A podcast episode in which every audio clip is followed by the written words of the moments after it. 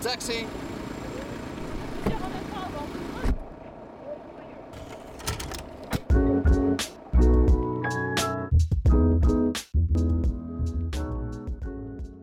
Herzlich willkommen zu Teil 2 der Update-Folge zum Krieg in der Ukraine von eurem Polytaxi. Nach der wissenschaftlichen Einschätzung durch Prof. Dr. Stahl und dem persönlichen Erfahrungsbericht von Nazari in Teil 1 wollen wir uns jetzt besonders auf die Unterstützung der Ukraine im vergangenen Jahr konzentrieren und haben dafür Vincent und Domokosch von Youth Pro Ukraine im Gespräch. Das Taxameter läuft und los geht's. Dann gehen wir weiter an die Jungs von Youth Pro Ukraine. Ganz am Anfang vielleicht einmal mal stellt euch das Projekt vielleicht mal kurz vor, stellt euch kurz vor, wer seid ihr und wie genau ist auch die Idee entstanden? Ich bin Vincent, bin 25, studiere hier im Passau European Studies Major seit 2018 inzwischen schon und habe das letzte Jahr an der ELTE-Universität, der Partneruniversität der Uni Passau in Budapest studiert für meinen Auslandsaufenthalt habe dann, wie gerade eben schon gesagt, zu Beginn des russischen Angriffskrieges auf die Ukraine Ende Februar, am 27. Februar genau, sind die ersten ukrainischen Geflüchteten in Budapest angekommen, habe das mir vor Ort angeschaut, weil ich die Intention hatte, in der Stadt, in der ich studiere, in der ich lebe, in der ich abends weggehe, kommen Geflüchtete an, die Europäer sind per Definition her. Deswegen muss ich irgendwas machen. So, es kann nicht sein, dass wir jetzt untätig rumsitzen. Habe dann auf den sozialen Medien einen Aufruf gestartet, abends meinen ersten Facebook-Post, ich glaube seit acht, neun Jahren. Und ja, so hat sich dann die Initiative gebildet. Es sind dann internationale Studierende der Uni Passau, Domokosch, mit an Bord gekommen. Es sind andere Erasmus-Studierende aus Spanien, aus Ungarn mit dazugekommen und so ist die Initiative dann entstanden.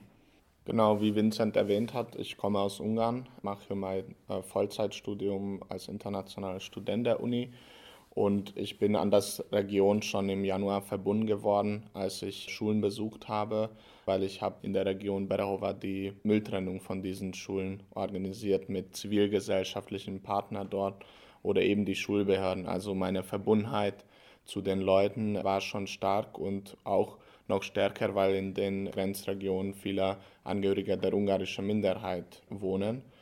Und dann war es richtig und wichtig, diese Initiative in Ungarn zu helfen und einige ungarische Studenten, unter denen ich auch damals war. Und ich hatte das Glück, die Initiative durch mein Amt als Jugenddelegierter bei der Vereinten Nationen von Ungarn unterstützen zu können, was besonders bei den Transporten oder durch die Kontakte uns äh, geholfen hat. Und ich habe das unglaublich interessant wahrgenommen wie ein Erasmus-Studium, was auch ein Produkt der Europäischen Union ist, oder wie die Freundschaften im Not dann vor Ort greifen können und Sachen bewegen können. Daran vielleicht noch ergänzen dann die Rolle der Minderheiten. Die Ukraine ist ja auch ein Vielvölkerstaat, so ja auch Ungarn. Es gibt auch viele Minderheiten in Ungarn, unter anderem die ukrainische Minderheit. Die waren damals unser erster Kontakt, die ukrainische Selbstverwaltung der Minderheit, die damals schon direkt an Tag zwei oder so ähm, ein Hilfszentrum eingerichtet, Hilfsgüter gesammelt. Dank der Unterstützung ihrer konnten wir dann Anfang März schon wirklich Sachen, die hier in Passau gesammelt worden sind, bis in die umkämpften Gebiete in den Donbass nach Kharkiv schicken. Und ab dann begann die Initiative eigentlich seinen Lauf zu nehmen. Welche Herausforderungen musstet ihr in eurem Projekt meistern? Was hat euch am meisten Kraft oder auch Zeit gekostet? Uns hat unglaublich viel Kraft und Zeit gekostet, alles im Management zu halten. Ich bin 22, Vincent ein paar Jahre älter. Es ist eigentlich nicht Tagesgeschäft, Leuten den Weg zu zeigen weil wir haben richtig viele Nachrichten bekommen. Wir sind da, wir wollen helfen. Dann mussten wir immer einen Schritt vorne denken. Okay, wenn wir 1500 Sandwiches machen, wo kommen die an? Wo werden die gekühlt? Wie werden die Hygienemaßnahmen eingehalten? Wie bekommen wir Rechnungen bei der kleinen Metzger? Und all diese Fragen kamen ständig auf. Und das mussten wir meistern, damit die Hilfe oder die Spende oder die Zeit, die andere Studenten hier in Passau vor Ort investiert haben, richtig bei den Menschen ankommt. Und das hat uns vor allem Zeit gekostet. Und wir sind aber ein sehr gutes Team dazu gewachsen, nicht nur zu zweit, sondern auch andere. Vincent hat zum Beispiel die Spanier erwähnt, die auch Erasmus-Studium in Budapest gemacht haben. Und was uns noch sehr wichtig war und, und viel Zeit und Mühe gekostet hat, dass wir immer Partner hatten. Wir hatten immer jemanden, der die Sachen empfängt hat und jemand, der unsere Frage, was braucht ihr jetzt, beantworten konnte. Sei es jetzt an der Grenze, in Ungarn an einem Bahnhof oder Menschen, die ältere Familienmitglieder nach Deutschland transportiert wollten oder eben die Waisenkinder, die nach Düsseldorf in einer Kinderwohnheim wollten. Da kamen immer diese, diese Fragen auf, die wir dann sofort lösen mussten. Und das hat uns, glaube ich, viel Zeit gekostet. Da hat ein Journalismusstudent der Uni Passau in der PNP mal den recht guten Titel geschrieben, von Null auf Hilfsaktionen, was es eigentlich ziemlich gut trifft. Also es war wirklich innerhalb von drei, vier Tagen hatten wir solche von Presseanfragen zu Hilfsanfragen, zu Unterstützungsanfragen. Das war wirklich eine große Schwierigkeit, was wir ohne diese grenzübergreifende Gemeinschaft Ungarn, Deutschland, Ukraine überhaupt nicht möglich gewesen wären. Jetzt hat ja auch Domoko schon erwähnt, die einzelnen kleinen Schritte, die Sie oftmals ausgemacht haben. Was wird wie gekühlt vor Ort und so weiter. Wie sah dann euer Alltag während der großen Projekte, wo ihr auch wirklich rübergefahren seid, aus? Wie lief dann so ein durchschnittlicher Tag ab, wenn es den durchschnittlichen Tag denn überhaupt gab, wenn ihr quasi aktiv unterwegs wart? Wann hat der Tag gestartet, wann hat er geendet? Oft ist das so abgelaufen, dass Vincent an der Grenze mit anderen Freiwilligen geholfen hat, bis in die Nacht so mit Nachschichten. Und ich bin ein bisschen früher ins Bett gegangen und die sind dann ein bisschen später aufgestanden. Das heißt, wir hatten so eine Abdeckung, wer wann arbeitet. Und wir mussten immer mobil sein. Also manche waren in Budapest, manche waren bei der Grenze, manche waren auf dem Weg nach Passau mit Menschen auf dem Weg, Schutz zu finden. Und dann ein paar Autos mit vollgeladenen Sachen aus Passauer Lokale auf dem Weg nach Budapest. Also diese Mobilität beschrieb unser Alltag und dass wir immer mehrere Lösungswege versuchen mussten, damit einer am Ende gelingt. Also es war manchmal nicht klar, wie ein Transport ablaufen wird. Und wir haben ständig angerufen oder Kontakt gesucht. Und zum Beispiel bei den Waisenkindern war das am Ende eine Reiseagentur, die ein gesicherter Weg uns gegeben hat und die Kinder nach Düsseldorf gefahren hat. Aber gleichzeitig waren wir am Flughafen nachzufragen, ob die Kinder fliegen dürfen. Und mit der deutschen Konsulat nachgefragt, ob die ältere Passporte für die Kinder möglich sind für die Einreise. Also alles war immer so gleichzeitig auf mehreren Schienen und dann zum Glück kam eine Lösung in guter Zeit mit Sicherheit und dann hatten wir etwas erledigt gehabt und kam die nächste Frage. Was uns sehr wichtig war, dass die Bürokratie immer mit richtigen Dingen zugegangen ist. Anschließend an die Geschichte mit den Waisenkindern ist die auch juristische Unterstützung, die wir zur Verfügung hatten, weil der Feind des Helfens ist und bleibt die Bürokratie die uns da mehrfach Steine in den Weg legen wollten. Du warst ja Erasmus in Budapest und ihr habt ja auch Kontakt mit den UkrainerInnen vor Ort gehabt, eben mit der Community in Budapest und seid ihr dann auch mit den Spenden in die Ukraine selber gefahren. Was habt ihr da gesehen und erlebt und vor allem, was sind dann auch die elementarsten Bedürfnisse vor Ort gewesen? Da muss man ehrlich gesagt ein bisschen unterscheiden. Also natürlich, dieser Krieg hat verschiedene Phasen. Zu Beginn wurden viele Materialien, Unterstützung gesucht, die auch wirklich auf die aktiven Kriegsgeschehnisse einwirken können, auch wenn nur passiv. Also wir haben uns dann viel auf Unterstützung auch von Medikamenten, von medizinischer Ausrüstung, da haben wir viel gesammelt. Inzwischen, wir waren jetzt beide kurz vor Weihnachten vor Ort, werden viele Hilfsmaterialien gesucht, die das tägliche Leben unterstützen, um einfach um Ablenkung zu bekommen, Unterstützung für Jugendliche, für Kinder, dass einfach eine, so hart es klingt, eine gewisse Form von Normalität wieder einkehren kann. Weil das ist, ich glaube, unser beider Eindruck, das ist das, wonach sich die Menschen am meisten sehen, dass es wieder zurück zu einem Status quo geht, dass es wieder diese Normalität gibt, dieses alltägliche Leben, was man jetzt vor Ort schon sehr inspirierend erfahren kann das sind diese kleinen Dinge, ob es jetzt die Oma ist, die versucht, in den drei Stunden, in denen es Strom gibt, zu backen. Ob es der Kaffee ist, den man versucht, irgendwie noch bei künstlicher Beleuchtung zu trinken. Wenn es ab 19 Uhr wieder dunkel ist, dann sitzt man da wieder. Diese Dinge, diese kleinen Rituale, die sind den Zivilisten und der, generell der Bevölkerung einfach unglaublich wichtig, weil genau das bringt diesen Menschen in der Ukraine, in diesem leidgebeutelten Land, wieder diese Normalität zurück. Den zu ergänzen mit unseren persönlichen Partner näher der Stadt Berahova, was unglaublich zu sehen war und wahrzunehmen, was für eine starke Rolle die Frauen innehaben und was sie leisten als Schuldirektoren, die dreimal am Tag für Flüchtlinge kochen oder diese zehn Frauen, die die freiwillige Organisation betreiben und wirklich alles im Kreis wissen, wo die Hilfe gebraucht wird, welche Familie leidet, weil sie auch schon im Krimkrieg einen Familienangehöriger verloren haben. Und das machen sie neben ihren Arbeit, was sie halt auch machen müssen, weil die Männer wegen dem Krieg nicht die Zeit haben, das zu erledigen. Also mich hat persönlich das am meisten Druck gemacht. Daran anschließend war eine sehr emotionale Begegnung, als wir das erste Mal an die ukrainische Grenze gefahren sind. Das war ein Anruf aus einem Waisenhaus, die uns gefragt haben, ob wir ihnen Lebensmittel zur Verfügung stellen könnten. Sie hätten 30 bis 40 Waisenkinder über das Wochenende zu versorgen und sie wissen nicht, was sie ihnen zu essen kochen sollen. Wir hatten dann Gott sei Dank in Budapest einen Sprinter zur Verfügung, sind in den nächstgelegenen Supermarkt gefahren und waren dann, ich glaube, um halb eins in der Nacht sonntags an der Grenzstation. Und dann kamen eben diese sieben, acht Frauen an. Die Männer sind einfach nicht mehr rausgekommen aus dem Land. Und eine Frau, eine ältere Dame, war über 80. Sie konnte eigentlich kaum mehr was tragen. Es war minus 15 Grad, minus 17 Grad. Also nicht das Umfeld, in dem eine Dame in dem Alter noch sein müsste, sein sollte. Aber sie hat gesagt, es wurde uns dann übersetzt, sie hat gesagt, sie will sich einbringen, auch in ihrem Alter noch. Sie will für ihr Land dastehen. Und eben diese Aufopferung, die zu Beginn des Krieges begonnen hat, wahrscheinlich auch schon 2014, weil bei unseren Kontakten wissen wir es halt erst jetzt seit dem totalen Einmarsch, ist unglaublich inspirierend. Sie machen das alles neben ihrem Beruf bis hin wirklich zum gesundheitlichen Versagen. Ihr habt ja jetzt gerade schon erzählt, wie die Leute an der Grenze und vor Ort sich verhalten haben.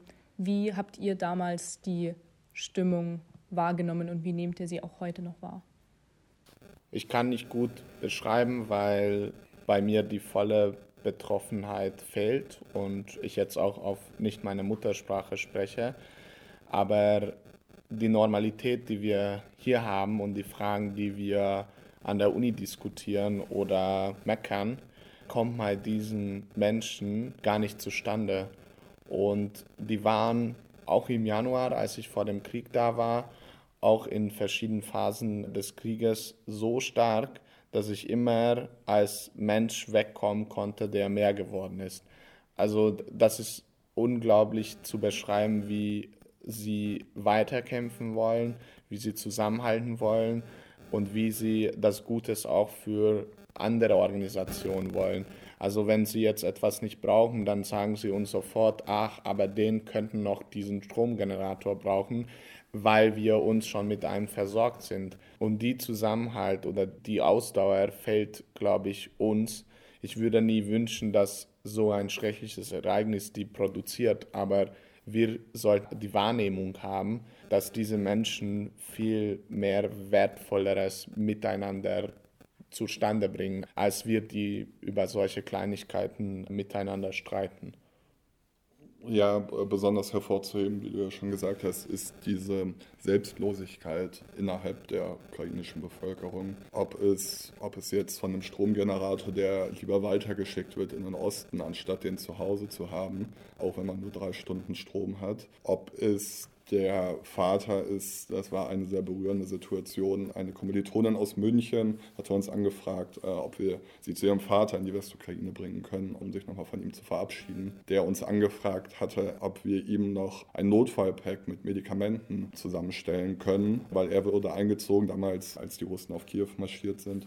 Nicht für ihn, aber für seine Truppe wollte er Medikamente haben. Also er hat immer bewusst gesagt, ich will hier keinen Vorteil aus euch ziehen, sondern ich will für den Kreis der ukrainischen Bevölkerung, der um mich herum ist, will ich für was Gutes sorgen. Und ja, diese Selbstlosigkeit, die relativiert ziemlich viele Probleme, die in anderen Diskursen, in anderen politischen Fachrichtungen geführt werden, sehr stark. Und deine Geschichte ist mir als Beispiel geblieben, die vielleicht auch für euch verständlich macht, dass wir so oft Nein sagen oder so oft Unmöglichkeit in der Vordergrund stellen, solange die Menschen dort sofort die Lösung suchen und zusammen die finden können. Das war, als wir jetzt im Dezember die Schulen besucht haben. Jede Schule in der Ukraine muss einen Luftschutzbunker haben. Und wir haben so eine auch besucht und dann beim Ausgang standen vier Kisten und ich habe gefragt, so ja, was ist die, was ist die Beschriftung? Und dann wurde mir mitgeteilt, das ist die Mülltrennung. Und da habe ich so mich blockiert, wie oft ich die Ausrede in dem Themenfeld gehört habe, warum das man nicht machen kann. Und da sind Menschen, die in dem Moment noch darum auch kümmern. Und da, da war ich so unglaublich stolz auf den, dass sie das noch leisten in dem Not, wo es ein Luftschutzbunker ist. Und dann habe ich, okay, was machen wir hier in Passau? Was mache ich? Wie reagiere ich, wenn eine Herausforderung kommt? Komme ich auch so stark hin und, und schaffe ich das? Und das, das ist, glaube ich, eins, was ich hoffe, so klein irgendwie für mein Leben mitnehmen zu können. Eben diese Motivation und diese Leidenschaft, die diese Menschen da vor Ort an den Tag legen. Da war auch noch ein weiteres Beispiel. Das war der gleiche Tag, in dem wir vormittags in dem Luftschutzbunker waren. Nachmittags haben wir dann eine andere Schule besucht. Die Mensa wurde da zum Bunker umgebaut und da ist eine Dame, die ist auch schon über 80, ich glaube 85, kocht seit 25 Jahren, seitdem sie Rentnerin ist, kocht sie jeden einzelnen Tag für 200 Schülerinnen und Schüler. Und dann steht man da in diesem Bunker, also da sind Sandsäcke, sind Wände vor die Mensa gebaut und der kocht dann jeden Tag, egal ob Luftalarm ist oder nicht, kocht dann wirklich die gleiche Frau seit 25 Jahren, ob Raketenangriffe sind. Das ist in der ähnlichen Region, von der du gerade gesprochen hast, zu Beginn des Krieges waren auch da Raketenangriffe, auch da Einschläge in den Umgebungen. Das darf man nicht unterschätzen. Man sagt immer gerne, ist es ja nur die Westukraine. Nein, auch das ist ein Kriegsgebiet. Und mit welcher Motivation, mit welcher ja, Leidenschaft, inspirierenden Leidenschaft, die Menschen da ihr Tageswerk vollgehen in den kleinen Dingen. Das ist eine Erfahrung, die wir beide, glaube ich, so schnell nicht vergessen werden. Dann auch nochmal gerne auch an dich, Nazari. Was ist euer Appell an die Bundesregierung bzw. auch die deutsche Bevölkerung? Ich würde die Frage wahrscheinlich aufteilen, weil für mich Bundesregierung und deutsche Bevölkerung in Teilen unterschiedliche Ansprechpartner sind. Außerdem, weil die deutsche Bevölkerung ja auch nicht homogen ist. Weil selbst in der deutschen Bevölkerung sehen wir, dass der Westen Deutschlands mehr für die Waffenlieferungen stimmt und der Osten etwas skeptischer ist.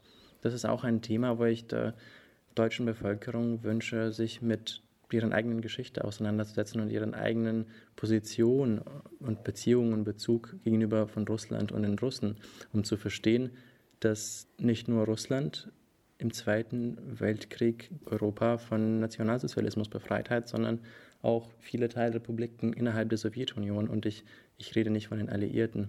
Also in den Sowjetrepubliken waren ja auch viele, viele Ukrainer mit dabei, viele Menschen aus anderen Teilrepubliken der Sowjetunion.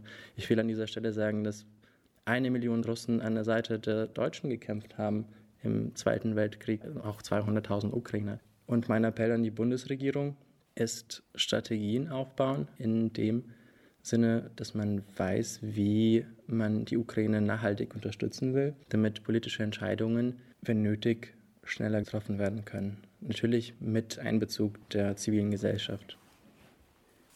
Also als keine deutsche Wähler würde ich keine Appell an von den Deutschen gewählte Exekutive machen, sondern eher in Richtung der vielen entschlossenen Mitglieder der Universität Passau und allen, die dieses Thema am Herzen getragen haben.